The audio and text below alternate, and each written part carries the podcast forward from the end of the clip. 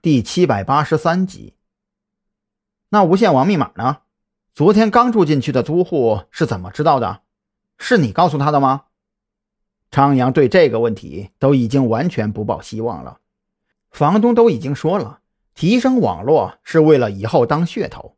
毕竟现在出租房给配千兆网络的简直太少见了。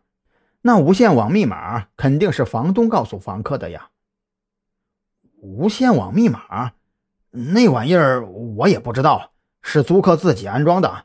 我当时急着出远门，把路由器送给他们，就直接走了。昨天刚住进去的，完全是中介公司在负责处理。无线密码也肯定是其他租客告诉他们的吧？房东的回答却让张扬一瞬间清醒了过来。好的，谢谢你的配合。如果有需要，我会再联系你。我希望下一次拨打你的电话，不要再出现无人接听这种事情了。张扬如此说着，也没等房东回答，就直接将电话给挂断。房东没有告诉租客无线网密码，这说明我们抓起来的这五个人里，肯定至少有一个人并没有出现失忆。张扬深吸了一口气，现在需要考虑的。就是如何从这五个人里将这个伪装成失忆的家伙给揪出来。先别想这些了，想点别的事情，换换脑子吧。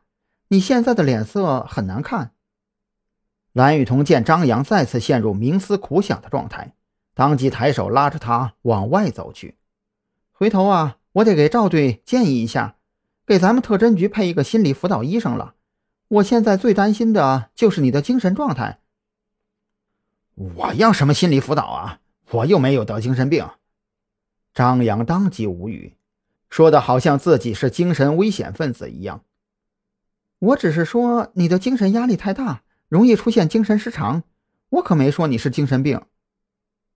蓝雨桐很自然地挽住张扬的胳膊，一边拉着他往外走，一边俏皮地跟他开起了玩笑。再者说了，你见过哪个精神病患者会承认自己得了精神病啊？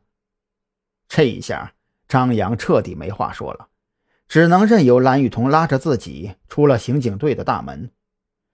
这样吧，我们先回驻地去看看小许怎么样了。你不许再去琢磨那些乱七八糟的案情了，一切等小王的调查结果出来了再进行讨论。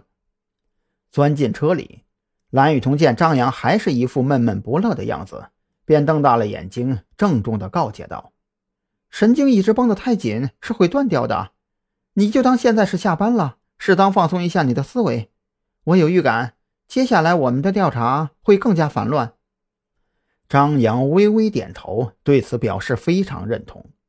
且不说刑警队这边正在进行的调查项目，光是自己身上背的一屁股烂事儿就已经够烦的了。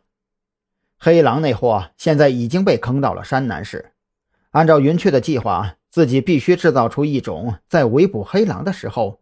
黑狼持械拒捕被击毙的假象，但是却又不能真的把黑狼给击毙了，这其中的难度可想而知。另外，抓住黑狼之后，按照黑狼的性格，想要从他嘴里撬出来点东西，难度肯定不小。这肯定又是一场消耗咖啡和制造黑眼圈的拉锯战。想到这里，张扬索性就真的将那些乱七八糟的玩意儿丢出脑海。鬼佬已经跑了，现在就算从五个人身上问出点什么来，想要亡羊补牢，难度也是难比登天。还不如先放松一下自己的神经，调整好状态，再继续奋战。